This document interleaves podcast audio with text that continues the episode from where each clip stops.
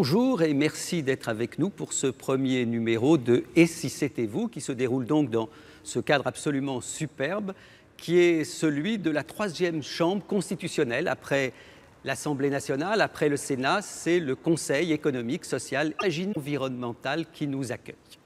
Le principe de cette émission est simple de se glisser à l'intérieur et de revenir quelques dizaines, voire quelques centaines d'années en arrière. À côté de Louis XI à Reims, face à Richelieu, pendant ce qu'on a appelé la journée des dupes, en 1848, sur les barricades, au milieu des ouvriers, des étudiants insurgés, avec l'expérience qui est la sienne aujourd'hui, comment cet homme ou cette femme politique aurait-il réagi? Qu'aurait-il dit? Qu'aurait-il fait? Comment aurait-il vécu ces événements qui appartiennent à l'histoire de France? Le premier à avoir accepté de voyager avec nous dans le temps, c'est Jean-Luc Mélenchon, candidat déclaré à l'élection présidentielle de 2017. Bonjour Jean-Luc Mélenchon, qui va se retrouver 222 ans en arrière, très précisément le 27 juillet 1794, la veille de la mort de Robespierre, le jour où l'incorruptible a été arrêté avec Saint-Just et Couton.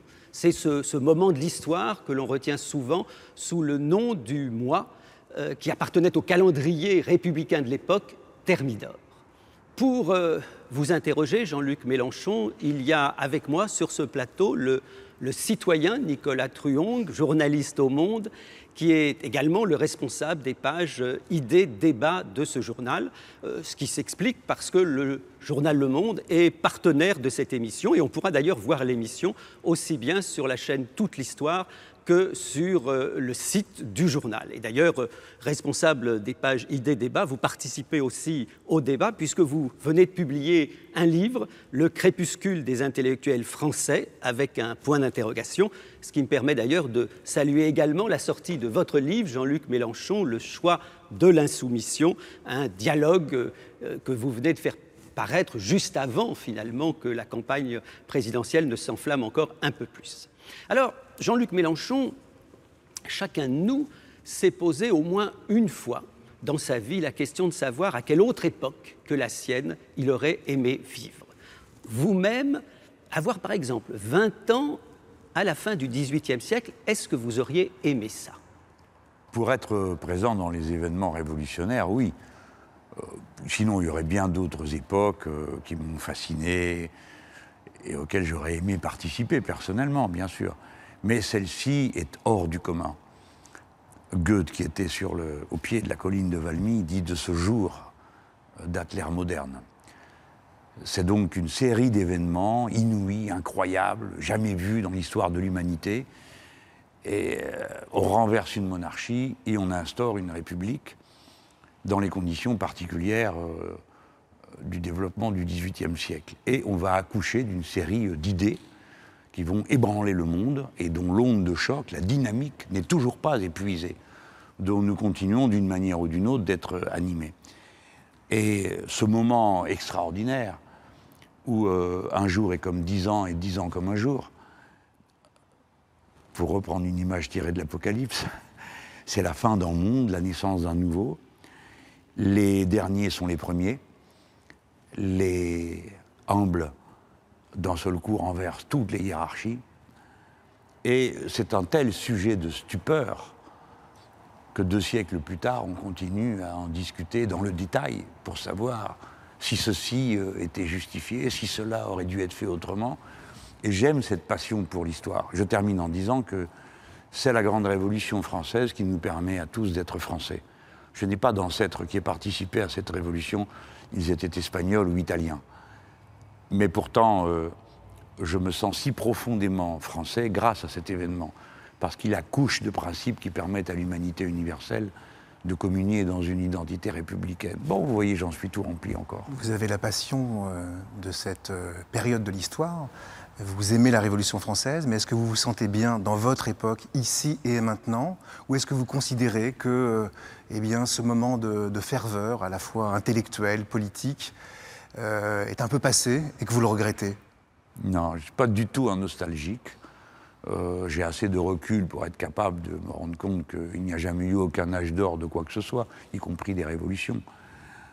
Euh, et je trouve notre époque fourmillante d'opportunités de faire plus et mieux. et à condition évidemment d'avoir les idées claires et des stratégies qui correspondent et que le peuple en veuille. hein. Bon, ce sont, ça fait beaucoup de conditions, mais euh, à l'homme ou à la femme d'action de tâcher de les réunir ou de contribuer à leur épanouissement. Non, je trouve notre, temps extraordinaire, à cause euh, du niveau de culture que notre peuple a accumulé, euh, en raison des incroyables découvertes scientifiques qui mettent à notre portée, en gros, ce que nous voulons du nombre des Français d'abord et puis de l'humanité tout entière. Non, vraiment. Et puis nous allons devant de défis si colossaux que par nécessité nos, routines euh, seront bousculées. Que voulez-vous, Marx ne l'avait pas prévu, ni Robespierre non plus, euh, mais euh, le changement climatique est un défi pour l'humanité et il devra y répondre par la force des choses avec des méthodes qui n'auront jamais été vues jusque-là. Donc, par contre, la, période révolutionnaire doit nous donner du courage, de l'audace. Et puisqu'on va en parler, ne jamais oublier que nous, nous regardons cette histoire-là dans un rétroviseur. Eux, c'était devant. Personne n'avait jamais fait ça. Personne n'avait renversé le roi. Personne n'avait affronté toute l'Europe en armes contre nous. Alors justement, le, premier sujet qu'avec Nicolas on, souhaitait aborder avec vous, c'est ce qu'on appelle, ce qu'on a appelé la terreur, même si on n'arrive jamais très bien à la situer. Je, je vais faire une référence littéraire qui peut-être vous, vous plaira. Il y a dans Les Misérables de Victor Hugo un dialogue célèbre entre Monseigneur Bienvenu et un vieux révolutionnaire, un vieux républicain qui est en train de mourir et qui essaye de convaincre l'évêque de la grandeur de la révolution. Il lui dit mais c'est simple, depuis euh, l'avènement de Jésus, il n'y a pas eu d'événement plus sublime. Et à ce moment-là, l'évêque lui dit oui mais 93, sous-entendu la terreur. Et à ce moment-là, le vieil homme se lève, presque agonisant, et lui dit Ah, je m'attendais à ce coup-là, la terreur, 93. Depuis 15 siècles, un nuage, c'est Hugo qui parle, un nuage couvrait la France. Au bout de 15 siècles, ce nuage a crevé et vous, vous faites un procès au coup de tonnerre. Je trouve cette phrase très belle et elle pose une vraie question. Comment vous-même, vous êtes actuellement en 1794, vous êtes à côté de Robespierre, parce que je ne veux pas du tout euh, endeuiller cette, cette journée, mais vous auriez sans doute été arrêté avec lui si vous aviez vécu à l'époque. Qu'est-ce que je fais de la terreur? Ben, Rien, je la constate. Euh, nous en jugeons avec un recul que les protagonistes n'avaient pas. La terreur n'a pas été inventée. D'abord, on a du mal à dire à quel moment ça commence. Euh, quels sont. On peut avoir la loi des suspects. Là, on a vraiment un, on a un acte politique, une euh, terrible, la loi de Prairial. Bon, euh, la seule peine est la mort. Bon, euh, ok, on a compris. Le tribunal révolutionnaire, mais tout ça ne doit pas faire l'économie pour nous de la réflexion sur comment ces choses-là sont mises en place. C'est d'abord et surtout une réaction à l'invasion, au complot permanent, partout. Et la poignée de révolutionnaires qui voient à peu près le chemin à emprunter, au fond, ne fait que reporter sur ses ennemis les méthodes que les ennemis déployaient euh, contre, eux. Aurait-il pu faire autrement? Mais qui sommes-nous pour en juger? Euh, Bon, ils l'ont vécu euh, de cette façon. Et surtout, on commet plein de contresens. Prenons l'exemple du tribunal révolutionnaire. Le tribunal révolutionnaire, c'est Danton qui l'invente, qui le propose. Pourquoi? Parce que Danton était sanguinaire, pas davantage que les autres. Mais s'il n'y avait pas eu le tribunal révolutionnaire, les gens se faisaient justice eux-mêmes. Et on a connu une journée, la vraie journée sombre, la vraie énigme du processus révolutionnaire de 1789, c'est le 2 septembre. Les gens, sous la menace du manifeste de Brunswick, les Allemands nous avaient envahis une fois de plus, et menacent la population parisienne d'un bain de sang si on ne relâche pas Capet tout de suite et qu'on ne le rétablit pas sur son trône. Naturellement, l'opinion révolutionnaire est exaltée et le peuple se jette sur les prisons où les royalistes menaient grande bombance et fiesta, parce qu'à l'époque, la prison, c'est un statut assez bizarre, et il y a plein de gens dedans. Et ce déferlement conduit à des massacres, c'est-à-dire qu'ils ils s'autoproclament tribunal révolutionnaire et tuent les gens.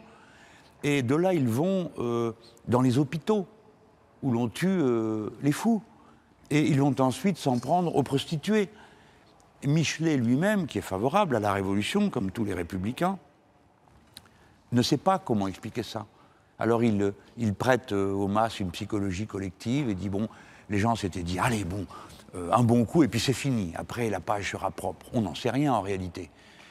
Les foules en action peuvent produire le meilleur ou le pire. Et pendant un jour ou deux, disparaissent tous les dirigeants de la Révolution. Personne n'a rien à dire. Ils sont tellement suffoqués, hébétés, que le peuple puisse être acteur d'une telle ignominie, parce que personne à l'époque n'a pensé que c'était une grande idée que de massacrer les gens de cette façon, qu'ils inventent ce tribunal révolutionnaire qui, au début, euh, euh, élargit, comme on disait à l'époque, plus de monde qu'il n'en retient, on en condamne, parce qu'on juge. Donc vous voyez, le contresens serait de croire que le tribunal révolutionnaire, qui ensuite, dans la période de la Grande Terreur, va envoyer beaucoup de monde à l'échafaud, était une invention faite pour euh, passer au rasoir national un maximum de gens. Ce n'est pas vrai. Donc beaucoup de contresens sont possibles. Jean-Luc Mélenchon, vous considérez, comme d'ailleurs euh, Georges Clemenceau, que la révolution est un bloc. Vous refusez de faire le tri entre le bon grain et l'ivraie, les bons et les mauvais révolutionnaires. Et même si Robespierre entendait la terreur comme une sorte de justice sévère, inflexible et prompte, vous n'ignorez pas que le mot, tout cas, le mot de terreur, aujourd'hui, fait peur, que ce mot, effectivement, est chargé de sens. Et que pour faire vite, comment on assume une période, une telle période de l'histoire, et surtout un tel mot, alors que la terreur est, pour nous, dans l'histoire plus récente, assimilée à Staline, et sans parler aujourd'hui du terrorisme, voire du terrorisme islamiste dont, dont la, France et, l'Europe est victime aujourd'hui. Comment on assume finalement cette histoire et surtout ce mot euh, qui est bah, chargé de sens C'est très difficile. Comme d'autres, comme le mot communisme. On va, va certainement pas s'en réclamer. Euh, quel sens est-ce que ça aurait euh, Du reste, quand on examine comment les révolutionnaires, en tout cas ceux auxquels moi je me réfère, on voit bien qu'ils sont à contre-emploi peu de gens savent que Robespierre a fait un discours contre la peine de mort, qu'il n'assiste jamais à une, à une... Bon, mais c'est pour dire la, mentalité. Et, ah, son fameux discours où il dit Mais que veulent ceux qui ne veulent ni la terreur, euh, sans laquelle la vertu est impuissante, ni la vertu sans laquelle la terreur est funeste Donc les auteurs de cette histoire sont à contre-emploi, puisqu'ils sont contre, ils ont été jusqu'à la dernière limite contre les méthodes qu'eux-mêmes mettent en mouvement. Par conséquent, il ne peut pas être question d'assumer comme méthode politique la terreur. Euh, en tout cas, moi, je, ne dirais pas ça. Je, la constate, je la mets à sa place. Nous sortons d'un âge barbare, euh, la monarchie d'Ancien Régime, où l'on écartelait, on rouait. Euh, rouer signifie attacher quelqu'un sur une roue et le battre à mort avec une barre de fer. C'est une période où la contre-révolution est sauvage avec les révolutionnaires. Et donc, tous ces gens vivent dans cette ambiance de brutalité et de, dureté implacable. La, prise de la Bastille est terrifiante. On coupe la tête du gouverneur de Launay avec euh, quasiment un canif. Donc le moment est plein de violence. Et donc je ne vois pas d'autre explication que de la mettre dans ce contexte, la terreur. Mais je ne m'en réclamerai sûrement pas comme méthode de gouvernement. Jean-Luc Mélenchon, vous rejetez la terreur et le fait qu'on puisse diriger par la terreur. Aujourd'hui. Aujourd'hui. Est-ce que vous avez été, est-ce que vous pensez que sensible à l'idée qu'à un moment donné, la violence politique était nécessaire pour imposer ces idées, ou est-ce que vous y avez renoncé? Moi, je suis opposé à la lutte armée. Pour une raison, ne croyez pas que ce soit un accès de candeur ou de, tendresse de ma part. C'est l'observation que je fais. Dans la lutte armée meurent d'abord les meilleurs, les meilleurs militants politiques, les plus avancés, c'est eux qui courent devant et qui ensuite manque terriblement à la suite du combat. Et en définitive, la lutte armée n'a jamais rapporté de victoire que dans deux, un seul cas, Cuba. Partout ailleurs, les nôtres ont été tués comme des mouches et ne sont restés que euh, ceux qui couraient le moins vite devant ou ceux qui étaient les moins hardis. Si bien que ma recommandation est de n'y jamais recourir et de toujours préférer les méthodes sans doute plus lentes de la démocratie. C'est ce qu'ont fait nos amis en Tunisie quand euh, Choukri Belaïd et Mohamed Brahmi ont été assassinés euh, dans la révolution tunisienne, la réplique aurait pu être pour un d'en tuer deux. Mais euh, les membres du Front populaire, dont étaient membres ces deux députés, ont fait une, autre décision, celle de n'y pas recourir. Voilà. Donc, mon regard aujourd'hui est qu'il ne faut pas recourir à la violence. La bonne révolution est celle qu'on fait en allant dans la rue avec ses enfants dans des poussettes. Mais je sais que quand il n'y a pas de perspective politique, eh bien, la violence peut paraître être une solution. Et ni vous ni moi n'y pouvons rien.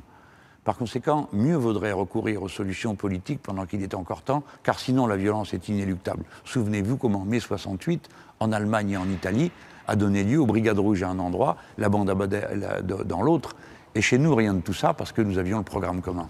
On a évoqué le, nom de Robespierre, euh, qui est avec vous, je le rappelle, emprisonné, puisque pour l'instant nous sommes le 27 juillet, donc il n'est pas encore. On est à la conciergerie. Voilà, il n'est pas encore euh, guillotiné. Et euh, évidemment, Robespierre est un de ceux, si j'ose dire, qui a la plus mauvaise réputation. Il y a une historienne, Cécile Obligy, qui a écrit un formidable livre qui essaye de remettre un petit peu les pendules à l'heure. C'est un livre qui s'appelle La probité révoltante.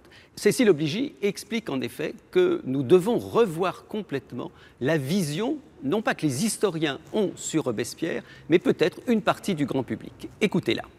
Plus aucun historien sérieux ne peut vous soutenir que euh, Robespierre est un dictateur sanguinaire épouvantable. Personne ne dit ça, en fait. Aucun historien ne vous dit ça tel quel. En revanche, vous pouvez le lire dans les journaux tous les jours. C'est-à-dire qu'il y a une différence entre l'état de la recherche historique même s'il y a des, grosses différences d'interprétation sur ce personnage et sur la Révolution en général, et la manière dont c'est vulgarisé.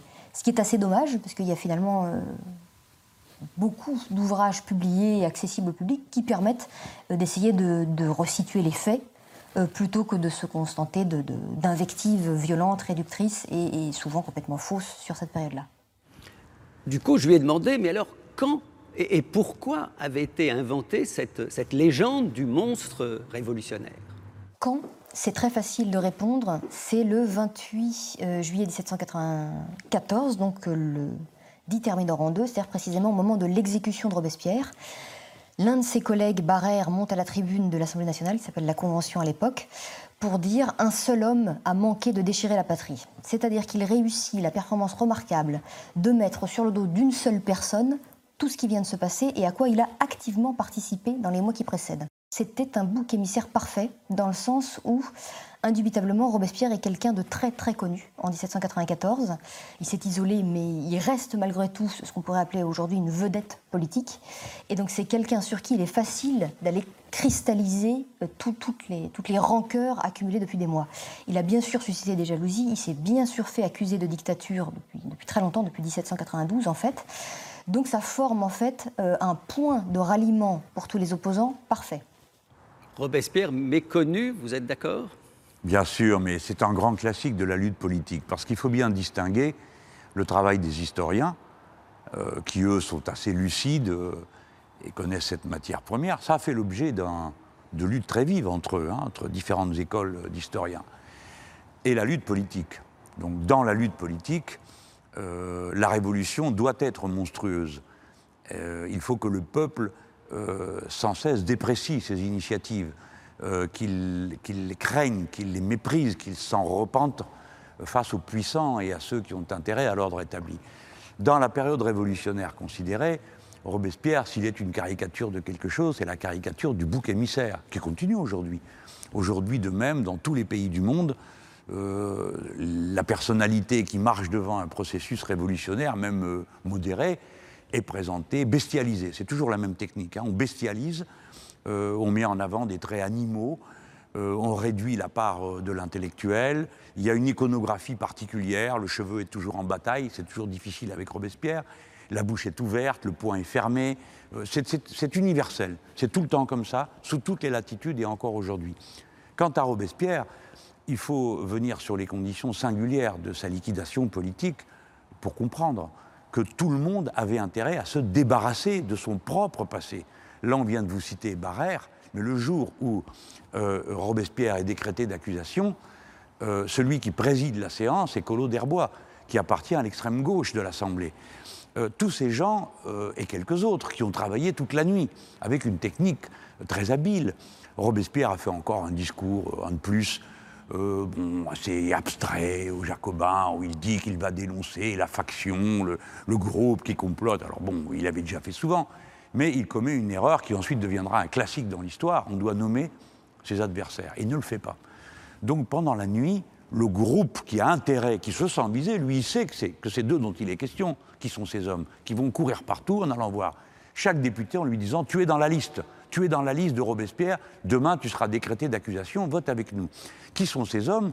Ce sont les pires énergumènes de la Révolution. C'est-à-dire des gens qui ont combattu frontalement euh, Robespierre parce qu'ils ont procédé à une déchristianisation armée qui était une addition d'erreurs et d'ignominies. Ce sont des vadiers, ce sont. Bref, les commissaires qu'on a envoyés en mission. Et qui sont rappelés à Paris. Vous avez Fouché dedans, vous avez Collot d'Herbois. Imaginez-vous que Fouché, qui va être ministre de la police de Napoléon, a d'abord décimé la contre-révolution à Lyon à coups de canon. Il mettait les gens en rang, leur tirait dessus à coups de canon. Quand euh, le commissaire Carrier noie des prêtres euh, à Nantes, Robespierre reçoit le rapport et on, on apprend qu'il pleure en lisant ça, en disant mais qu'est-ce qu'ils sont en train de faire? Mais quelle abomination il les fait revenir pour les décréter d'accusation, et c'est eux qui vont s'entendre dans la nuit en disant Ah non, non, le criminel, c'est lui. Et on vient de vous raconter comment Barrère lui colle tout sur le dos dès le lendemain de sa mort tout en guillotinant 120 personnes de plus en 24 heures. Ce qui est, très frappant quand vous parlez de déchristianisation, c'est que les gens ignorent que, Robespierre était en fait croyant, qu'il n'était pas du tout euh, comme les anticléricaux les plus farouches et, qu'il n'était pas pour la déchristianisation euh, à l'époque. Il n'était pas du tout parmi les, les durs de durs à ce moment-là. On discute ce point. Il n'était pas, c'est absolument sans contestation possible, il était absolument hostile euh, au, mode sur lequel se faisait la déchristianisation. Mais nous, attention, hein, euh, soyons prudents. Euh, Thomas Becket décrit bien que le dénominateur idéologique commun du début de la Révolution, c'est la haine de l'Église, de chez les bourgeois, qui détestent la religion et, ses représentants. vous avez plein d'invectives dans l'Assemblée quand un prêtre vient et dit puisse Dieu quelqu'un dit qui, comment, parlez-nous de quelqu'un d'autre? Enfin, la, raillerie euh, contre-chrétienne est dominante dans les deux assemblées. Si bien que quand Robespierre vient avec sa fête de l'être suprême, qui est une espèce de culte laïque euh, euh, qu'il veut imposer, vous avez plein d'orateurs qui disent que le citoyen Robespierre nous parle de ce qu'il veut, sauf de l'être suprême, dont nos oreilles sont rebattues. Parce qu'ils en ont. Il y a une espèce d'anticléricalisme assez brutal, mais qui a à voir avec la brutalité de l'Église de l'époque. Je voudrais revenir sur plusieurs points pour ramener le passé au présent. Vous avez rappelé, et vous aimez rappeler, que Robespierre a donc été conduit à l'échafaud, euh, non pas par euh, la contre-révolution de droite, mais par euh, l'extrême gauche, d'une certaine façon, pour parler comme avec le vocabulaire d'aujourd'hui. Oui. il en avait envoyé quelques-uns à l'échafaud lui-même. Hein. Oui, les enragés, les hébertistes, etc. Aujourd'hui, on a l'impression que dans la rue, une certaine gauche insurrectionnelle existe, notamment dans la jeunesse. Euh, et que, est-ce que vous ne considérez pas que, vous ne risquez pas, d'une certaine façon, d'être non pas euh, doublé sur euh, votre gauche, mais que faites-vous de cette gauche insurrectionnelle, de ces jeunes gens qui ne veulent plus de leader, plus de parti, qui ne croient plus en l'État, et qui s'en prennent eh aux forces qu'ils combattent, aux banques, par exemple, voire aux forces de police?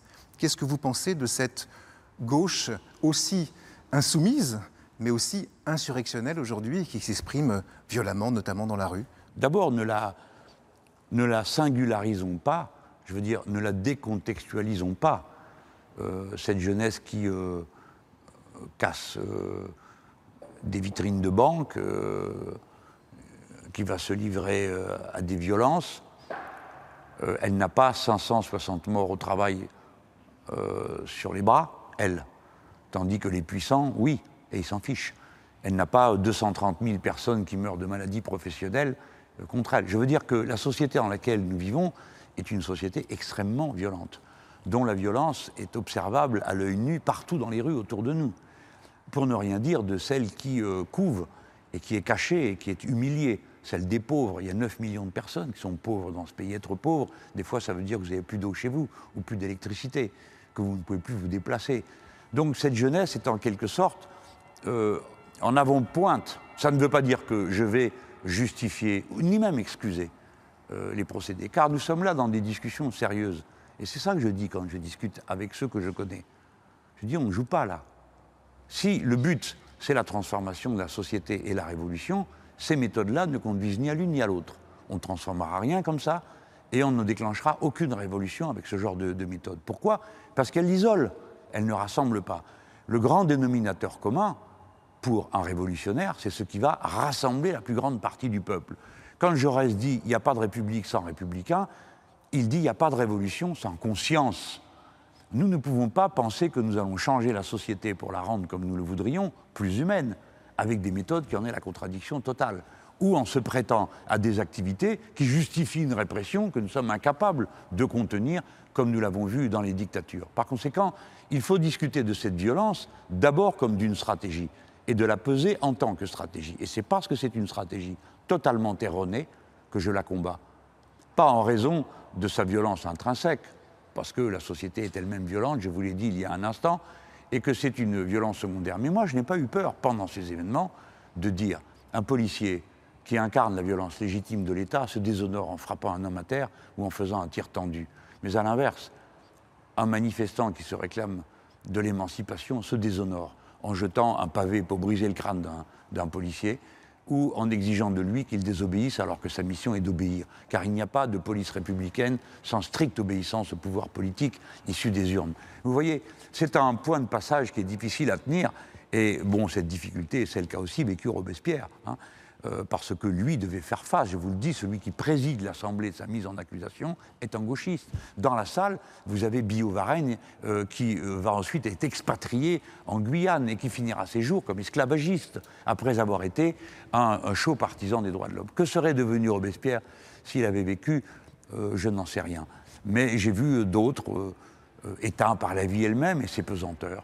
Pauline Léon, la grande femme révolutionnaire, c'est pas Olympe de Gouges, la grande femme révolutionnaire, bon, finit sa vie fort bourgeoisement, euh, mariée à un Girondin de Bordeaux, euh, gros négociant, euh, après avoir réclamé dans sa jeunesse que les femmes fussent armées et qu'elles soient obligatoirement tous porteuses de la cocarde, c'est vous dire. À plusieurs reprises, on a imaginé que vous faisiez le, voyage vers Robespierre, en vous écoutant, je me dis que si Robespierre faisait le voyage dans le sens inverse, c'est-à-dire vous avez écouté dire ce que vous voulez dire sur euh, la violence, je ne suis pas sûr qu'il aurait été en désaccord avec vous. Parce qu'en parlant avec euh, Cécile Obligy, euh, on s'aperçoit qu'il y a dans la légende de Robespierre quelque chose qui peut être particulièrement dénoncé, c'est son rapport d'ailleurs à la mort et à la peine de mort. Écoutez Cécile Obligy. Deuxième exemple, le combat méconnu de Robespierre contre la peine de mort. Euh, la peine de mort fait partie de l'arsenal législatif français, évidemment, avant la Révolution. Et au moment de construire euh, le, nouveau code pénal, à peu près tout le monde a en tête la peine de mort comme étant euh, une peine qu'on va appliquer. Même s'il y a des discussions à l'époque sur le sujet, même si le livre de Beccaria commence à être connu, malgré tout, la majorité est en faveur du maintien de la peine de mort. Robespierre a prononcé un discours mémorable sur cette question-là. Euh, qui vise à la faire supprimer de l'arsenal des peines. Alors évidemment, ça peut surprendre, puisqu'il fait partie ensuite d'un gouvernement dictatorial qui, a, autorisé un tribunal révolutionnaire qui prononce des peines de mort. Euh, alors pour moi, c'est pour le coup assez significatif euh, de ce que devient un homme au pouvoir en temps de guerre. Je ne crois pas connaître beaucoup d'hommes politiques qui, qui, continuent à s'opposer à la peine de mort quand il s'agit d'aller faire la guerre à l'intérieur ou à l'extérieur. Je pense de, ce qu'on peut en, deviner, que ça n'a rien changé à la position profonde de Robespierre, qui est que, en fonctionnement normal et sur des crimes qui ne sont pas des crimes de guerre, la peine de mort n'a pas à s'appliquer. C'est vraiment euh, Robespierre méconnu. Euh, d'ailleurs, dans, les légendes, il y, en a une qui me semble toujours étonnante, c'est à propos de la Vendée. Euh, dont on sait à quel point ça reste un sujet de polémique, puisqu'il n'y a pas si longtemps, des députés de droite ont voulu demander à l'Assemblée nationale de voter une loi pour la reconnaissance du génocide vendéen, ce qui est évidemment, quelle que soit la, terreur réalisée là-bas, quels que soient les crimes, quels que soient les massacres, parler de génocide en Vendée, c'est absurde. Mais c'est vrai qu'on imagine que, Robespierre était impliqué dans l'histoire de la Vendée, alors qu'il n'était pas du tout impliqué, et ça reste néanmoins dans l'esprit ah ben, on lui a collé absolument euh, tous les excès de la Révolution. Euh, les excès, en l'occurrence, euh, je voudrais qu'on mette les choses à leur place. la Vendée Chouane, ce sont d'abord des traîtres à la patrie qui conspirent contre la République, vont accueillir l'envahisseur sur les plages en attendant que les Anglais nous envahissent. ça ne s'est pas produit. Et ils sont, les premiers auxquels ils se sont confrontés, ce sont les gens du, coin. ce sont les bourgeois des villes révolutionnaires qui s'y opposent car euh, euh, dès le début, il y a une Vendée blanche et une Vendée bleue. Il y a une Bretagne blanche et une Bretagne bleue. Et la Bretagne bleue, elle est très rouge.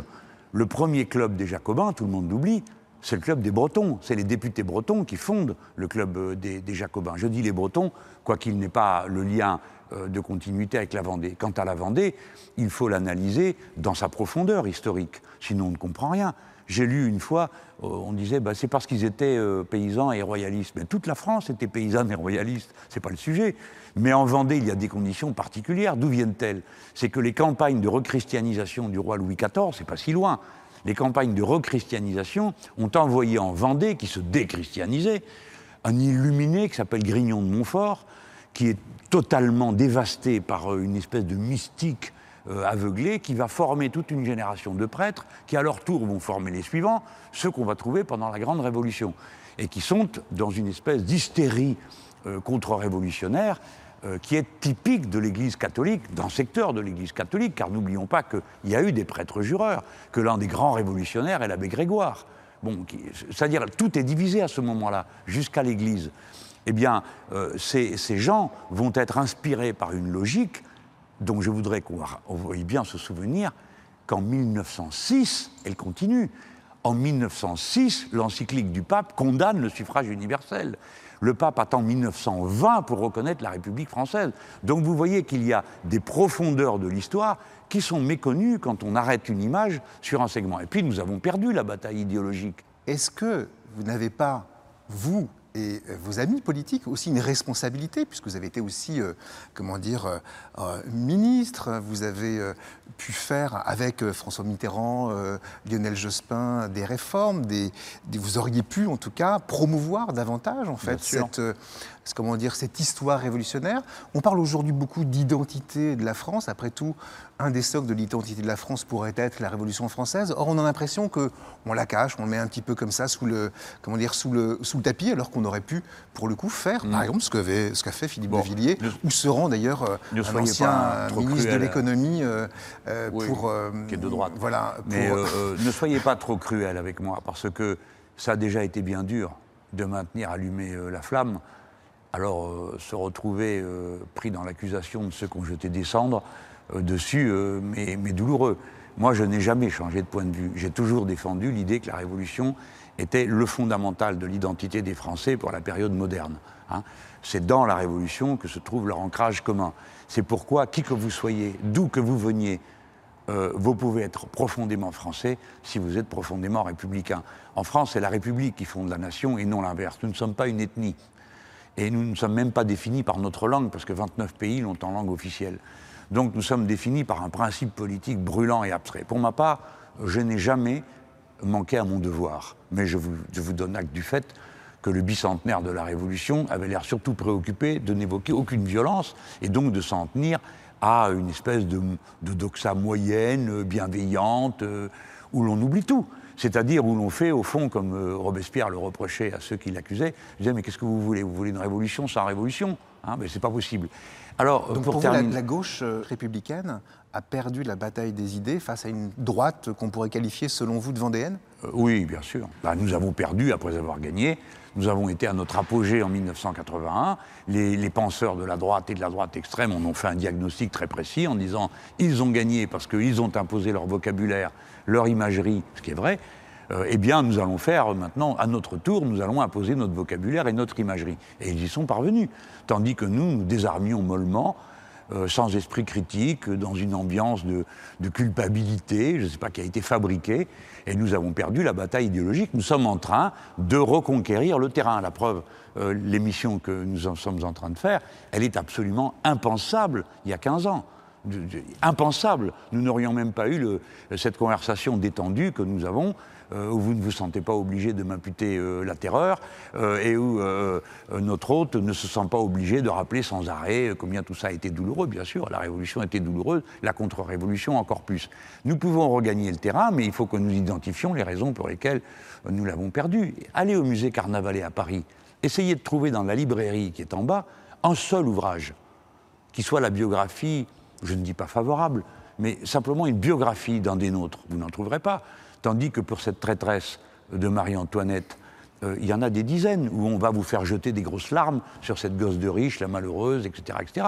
Cette femme payée des parlementaires pour qu'ils trahissent leur patrie, a essayé de faire envahir notre pays par son frère.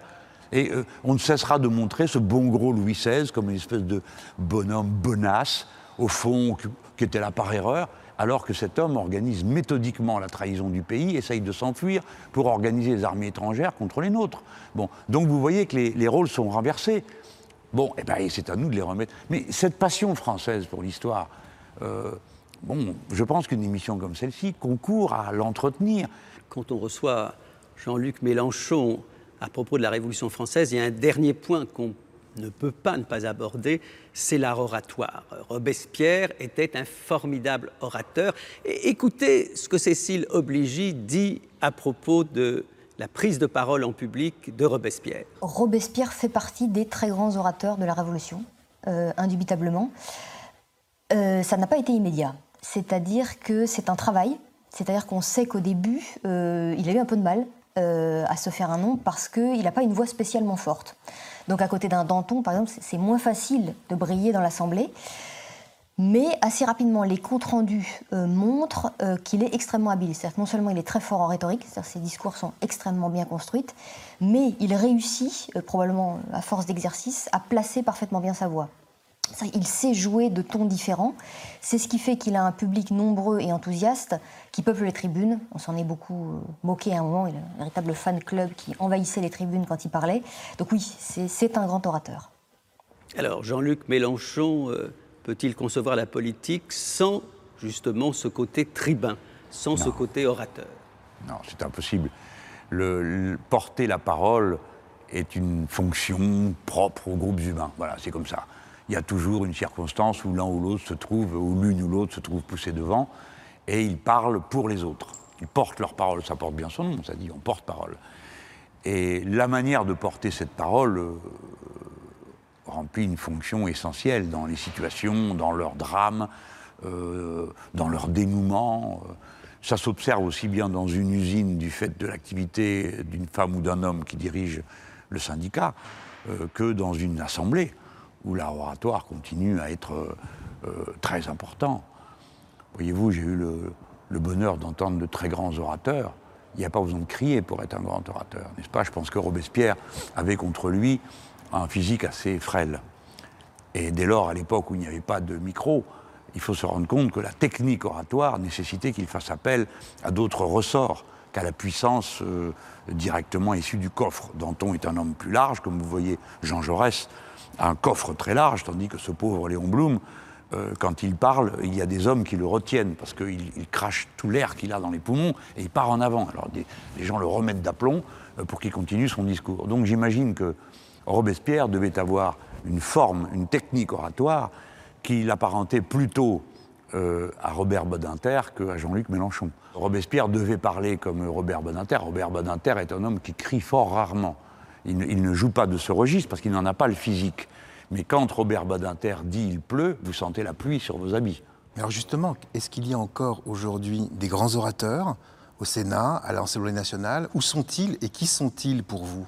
Alors le, style a été un temps tué euh, par euh, la télévision et le modèle, euh, vous savez, chaque époque a son, son héros. Le héros de notre époque, c'est le journaliste de télévision.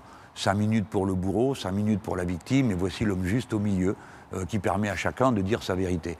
Et petit à petit, aussi bien le tempérament politique, se situant dans un improbable juste milieu, hein, euh, qui est au fond l'acceptation de l'ordre comme il est, mais enrobé de belles paroles, il fallait que cela se fasse avec une voix euh, mièvre, euh, une voix d'évidence, comme celle du lecteur de prompteur de la télévision. Bon, et ça a tué le style. Hein. Mais progressivement, que voulez-vous, l'attention du grand nombre s'est tournée vers ceux qui étaient capables de faire vivre, et ce n'est pas, je veux plaider pour les, pour les tribuns, ce n'est pas rien que de faire vivre des textes. Euh, parce que leur majesté, leur beauté euh, participent d'un registre euh, qui est en dehors de la politique, mais qui fait partie de l'être humain. Est-ce que vous iriez jusqu'à reconnaître que quelqu'un comme Nicolas Sarkozy, Marine Le Pen, sans parler de son père, sont des, des tribuns? À leur manière, oui, bien sûr. À leur manière, mais chacun, oui, parce que si vous voulez, dès lors qu'il y a une expression physique globale, vous entrez dans l'art oratoire. Ça va jouer des tours, ça marche pas à la télévision. Si vous avez un gros plan sur vous, imaginez-vous un Méditerranéen comme moi, le résultat, euh, c'est que l'on voit tout mon visage bouger, euh, je parle beaucoup avec les mains. Euh, alors cela concourt à l'idée d'une présence excessive, agressive, parce que vous êtes en gros plan. Tandis que si je me tenais quoi et quasi immobile, susurrant du bout des lèvres des maximes terribles, on dirait oh quelle maîtrise de soi, alors qu'en réalité vous seriez en face d'une brute qui est capable de vous dire avec une voix de notaire des horreurs. Hein. Donc on juge sur les apparences, on a toujours jugé sur les apparences. La puissance d'un Robespierre trouve ses limites dans la situation dans laquelle il est. Peut-être pourrions-nous euh, l'évoquer. Robespierre magnifique, Robespierre à la tribune, Robespierre le jour du dernier rapport. Saint-Just est épuisé, donc il lit son papier, et on lui retire la parole, il ne proteste même pas, on n'entendra plus le son de sa voix, et pourtant il a 25 ans, peut-être 24 ans à l'époque. Robespierre se lève, se dresse, donne-moi la parole, président d'assassin, crie-t-il à Collot d'Herbois, les autres dans la salle, d'accusation, emmenez-le. Bon, bref, il est pleinement, physiquement présent dans cette bataille euh, parlementaire d'une violence terrible, puisqu'il s'agit de l'arrêter. Et le même homme, on l'emmène à la conciergerie, il est libéré par euh, les gardes nationales, on vient le chercher, et le commandant lui dit appelez à l'insurrection. Et peut-être euh, l'adrénaline est-elle retombée, peut-être toute la fatigue, l'épuisement historique, parce que cet homme sait qu'il est en, en, bout de souffle de cette tension permanente qu'est la terreur et la révolution dans cette phase si violente. Et la phrase qui lui vient à la bouche, c'est Au nom de qui? Tout d'un coup, on retrouve le Robespierre du début, de la Déclaration des droits de l'homme, le Robespierre qui n'est plus dans le gouvernement est révolutionnaire jusqu'à la paix. Vous savez que c'est une formule qui ne veut rien dire. Ça veut dire qu'on improvise au fur et à mesure euh, et que la représentation populaire va décréter ce qui est juste et n'est pas juste. Et Robespierre est le premier à dire, mais ça c'est un ordre extraordinaire. L'inconvénient des ordres extraordinaires, c'est qu'on ne sait pas quand est-ce qu'ils prennent fin. Il prend fin, n'est-ce pas? Eh bien là c'est pareil. Tout d'un coup, au nom de qui? Comme si la question se posait. Au nom de qui? Au nom de la Révolution, qui ce jour-là est aux mains des violents, des pires barbares de la Révolution, qui sont en train d'avoir sa peau. Mais lui, c'est fini. Quelque chose en lui a dû se briser, ce ressort physique qui vous unit à vous-même et à la période dans laquelle vous êtes. Pourquoi Saint-Just ne dit-il rien? Pourquoi Couton ne dit-il rien? Ces trois-là, Couton, vous l'imaginez, sa chaise roulante, chaque fois qu'il allait à l'Assemblée, c'était une épreuve physique. Il fallait qu'on le transporte, il fallait qu'on l'installe. C'est lui qui défend la loi de Prairial sur les suspects. Ce sont des hommes qui ont une puissance politique extraordinaire. Ce jour-là, ils n'ont plus rien à dire. Parce qu'ils se sentent en quelque sorte comme en dehors de leur peau. Ils ne sont plus dans l'Assemblée, ils ne se sentent plus adossés à la légitimité qui les avait portés jusque-là, et ils en oublient la puissance créatrice du peuple c'était au peuple qu'il fallait parler ce jour-là et donner des ordres à Henriot au lieu d'attendre que les choses se fassent toutes seules. Je, me demandais qu'est-ce que Jean-Luc Mélenchon aurait conseillé à Robespierre si, en 94, il s'était trouvé à la conciergerie. Donc c'est clair d'appeler à l'insurrection. Oui. Euh, est-ce que Peut-être que ça n'aurait pas marché. Hein Peut-être. Enfin, si ça avait marché, ça aurait certainement changé euh, l'histoire de France. Est-ce que vous acceptez un dernier exercice qui est j'oserais dire, entre la télévision et Stalingrad ou Toulouse où vous avez parlé? J'ai sous les yeux quelques extraits du, dernier discours de Robespierre. Il y a quelques lignes que je trouve pour ma part très belles. Est-ce que vous acceptez de les lire à la télévision? Alors je ne sais pas quel art oratoire il faut inventer puisque le public n'est pas là. Le public n'est pas là, mais on va imaginer sa présence tumultueuse. Peuple Souviens-toi que si dans la République, la justice ne règne pas avec un empire absolu, et si ce mot ne signifie pas l'amour de l'égalité et de la patrie, la liberté, alors n'est qu'un vain mot. Peuple, toi que l'on craint, que l'on flatte, que l'on méprise, toi, souverain reconnu qu'on traite toujours en esclave. Souviens-toi que partout où la justice ne règne pas, ce sont les passions des magistrats et que le peuple a changé de chaîne et non de destinée. Souviens-toi qu'il existe dans ton sein une ligue de fripons qui lutte contre la vertu publique et qui a plus d'influence que toi-même sur tes propres affaires, qui te redoute et te flatte en masse, mais te proscrit en détail dans la personne de tous les bons citoyens. Rappelle-toi que loin de sacrifier cette nuée de fripons à ton bonheur, tes ennemis veulent te sacrifier à cette poignée de fripons, auteur de tous nos maux et seul obstacle à la prospérité publique. Il y manque une note plus gaie pour la fin. Il va bientôt mourir, hein. on est dans une période un peu un peu triste de sa vie, c'est le moins qu'on puisse dire. Merci Jean-Luc Mélenchon d'avoir euh, accepté de monter dans cette machine à, remonter le temps. Merci à Nicolas Truong, merci à Cécile Obligy et je donne donc rendez-vous à ceux qui nous regardent pour un deuxième voyage, aussi bien sur la chaîne Toute l'Histoire que sur le site du journal Le Monde. À bientôt.